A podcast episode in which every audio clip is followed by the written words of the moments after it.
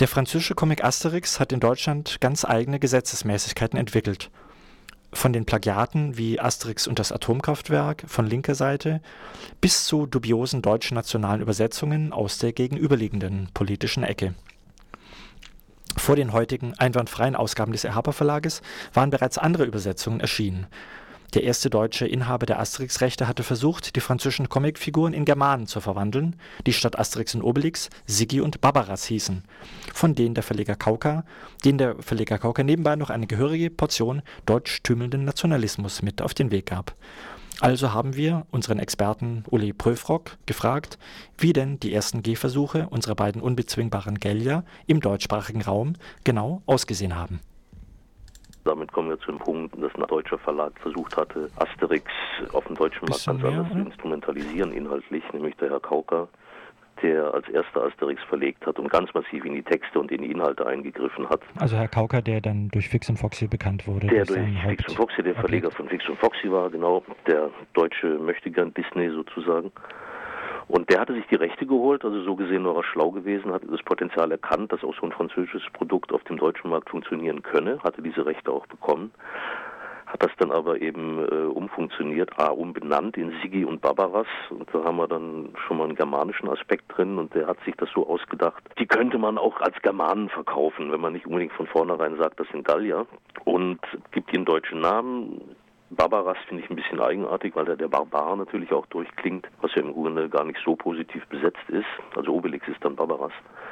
Aber er hat das eben so umfunktionieren wollen, dass hier die heldenhaften Germanen der Bedrohung aus dem Osten Widerstand leisten. Also diesen Widerstandsaspekt, den hat er mit reingenommen der im Original Asterix da ist und hat er aber als stramm Deutsch-Nationaler, der der Herr Kauker war, hat er da versucht, wirklich äh, antibolschewistischen Kampf sozusagen mittels Asterix in seinen für die Jugend bestimmten Comicheftchen einzubringen. Das war in Frankreich aber sehr schnell erkannt worden und dann hat er die Lizenz verloren, weil die gesagt haben, das geht ja nun gar nicht. Ich habe die Absurdität gelesen, dass in diesen frühen Kauka-Übersetzungen an einer Stelle einmal die römischen Soldaten, also quasi die gallische Besatzungsmacht, mit dem amerikanischen Akzent reden und dann dann äh, quasi sogar noch diese Absurdität begangen wird, dass quasi die heldenhaften Germanen in ihrem Dorf sich gegen diese böse römische Besatzungsmacht, sprich gegen die amerikanische Besatzung wehren, was natürlich politisch nochmal eins draufsetzt. Ja, das ist wirr, aber das äh, hat sehr mit dem vielen mit dem Weltbild des Herrn Kauka zu tun. Mhm. Und der Verlag, der dann die Asterix gemacht hat, hat umso mehr Sorge getragen, dass er in textliche Dinge oder in die Geschichten, die erzählt werden und das, was transportiert wird, dass da nicht eingegriffen wird, weil sie natürlich spitz gekriegt haben, die Franzosen gucken sehr wohl, was mit ihrem Produkt da geschieht. Also eine Glättung hat da mit Sicherheit nicht stattgefunden. Und vielleicht auch dadurch nochmal ein bisschen mehr entschärft, dass der Herper Verlag ja zu einem eigentlich dänischen Verlagskonzern gehört, also im Grunde auch ein internationales Verlagshaus ist ne? und eben kein rein deutsches. Ja. Lasst uns noch auf ein ganz anderes Thema kommen. Es gab ähm, vor allem so in den 80ern und in Zeiten der Friedensbewegung und der ähm, Abrüstungsdiskussion Comics, die ähm, Asterix-Bilder genommen und verfremdet haben, also illegale Asterix-Plagiate. Also mir ist Asterix und das Atomkraftwerk beispielsweise begegnet, also Geschichten, wo man irgendwie Asterix-Bilder kollagiert und neu zusammengesetzt hat. Da gab es, glaube ich, eine ganze Reihe von diesen Bänden. Ist das ein rein deutsches Phänomen? Das ist, soweit ich es äh, weiß, ein rein deutsches Phänomen. Also es dürften Stücker 30, 40 mindestens unterschiedliche gegeben haben. Die meisten äh, mit sehr regionaler Verbreitung. Also die ersten waren sicherlich Asterix und Atomkraftwerk und Asterix und der schnelle Brüter und derlei Dinge. Die sind immer noch in, in der Spätfolge der außerparlamentarischen Opposition, wenn man so will, auch wenn sie nicht mal als APO gelaufen ist, sind die sehr, sehr verbreitet gewesen. Also wenn, wenn irgendwo äh, Anti-Atom-Demo war oder eine Veranstaltung oder dies oder jenes, da sind diese Hefte zirkuliert. Es ist natürlich auch extrem angeboten, auf diese Motivik da zurückzugreifen. Und äh, da musste man wirklich nur ein kleines bisschen an den Inhalten basteln und hat die kleinen, schlauen Widerstandskämpfer, die die erdrückende Staatsmacht immer wieder unterlaufen. Das, ist, das war ein gefundenes Fressen natürlich. Ne? Hat in Freiburg welche gegeben, Asterix in Schwarzwaldhof hat es hier gegeben. Also wirklich nur spezifisch auf die Schwarzwaldhof-Besetzung in Freiburg bezogen. Also das ist in, in vielfältiger Form gemacht worden, aber ich kenne keine anderen äh, derartig inhaltlichen verfremdeten Asterix-Parodien als die in Deutschland.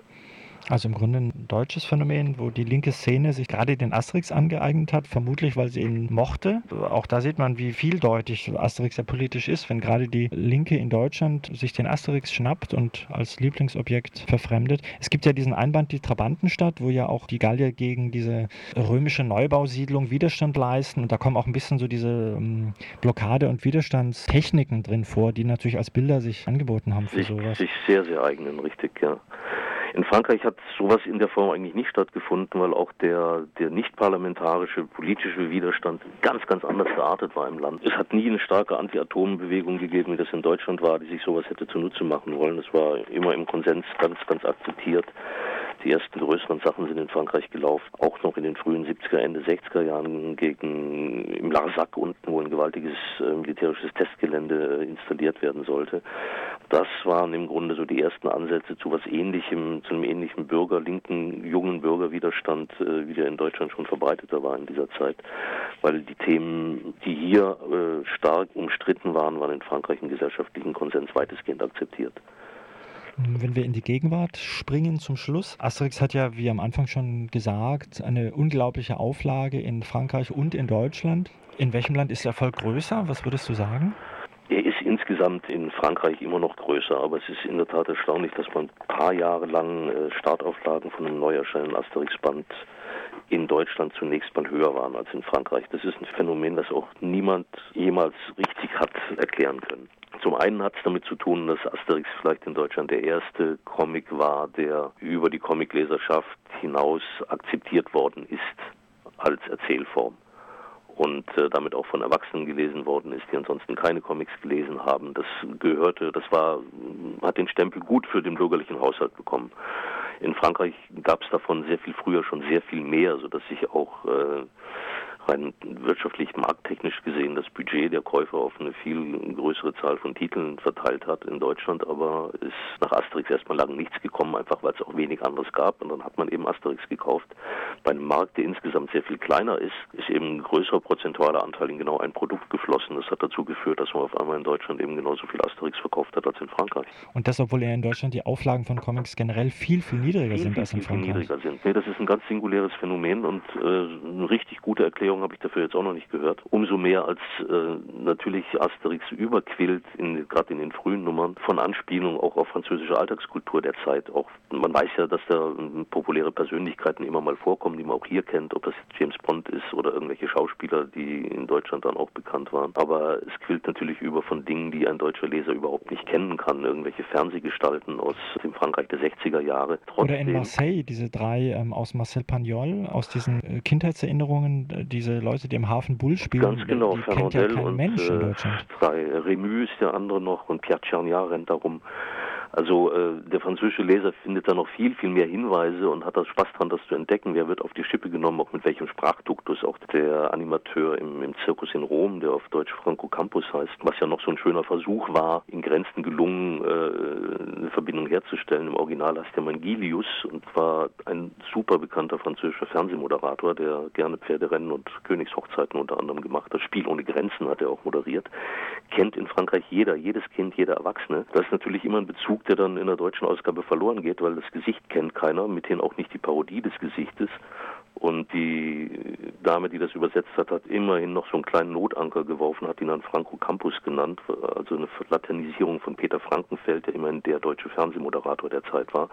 Aber das ist ein Bezug, der dem deutschen Leser in der Regel überhaupt nicht auffällt, weil er kein Gesicht damit verbinden kann. Und so gibt es eine, eine Vielzahl von Beispielen. Also natürlich sind die deutschen Ausgaben so gesehen ärmer als die Originale, weil eine ganze Menge Dinge lassen sich beim besten Willen nicht übertragen, weil sie zeitlich und populärkulturell einfach wirklich an das Land und, und an bestimmte Dinge gebunden sind, die hier nicht stattgefunden haben.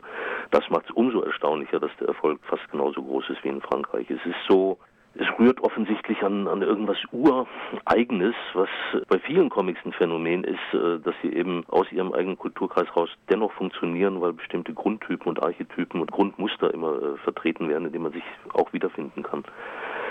Warum kann Tim und Struppi in China gelesen werden? Das ist ein völlig anderer kultureller Kontext, aber die Grundmuster der Figuren und der, der Auseinandersetzung, die diese Figuren führen, die sind eben grenzüberschreitend wirksam. Und das ist bei Asterix bei aller nationalen Bezogenheit eines der ganz, ganz großen Qualitäten, die Asterix hat.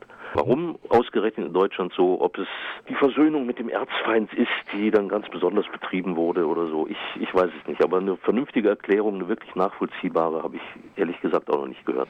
Oder die Frankreich-Liebe, die wir ja dann irgendwie doch alle auch in uns tragen. Die große ja. Frankophilie, die dann ausgebrochen ist, hat sicher viel damit zu tun. Ja. Also Asterix, ein deutsch-französisches Phänomen, ein französischer Comic, der in Deutschland manchmal sogar höhere Auflagen erreicht hat als im Mutterland Frankreich und das, obwohl Deutschland beileibe keine Comic-Nation ist. Vielen Dank, Uli, für das Interview zum deutsch-französischen Verhältnis im Spiel von Asterix. Danke dir. Bitteschön.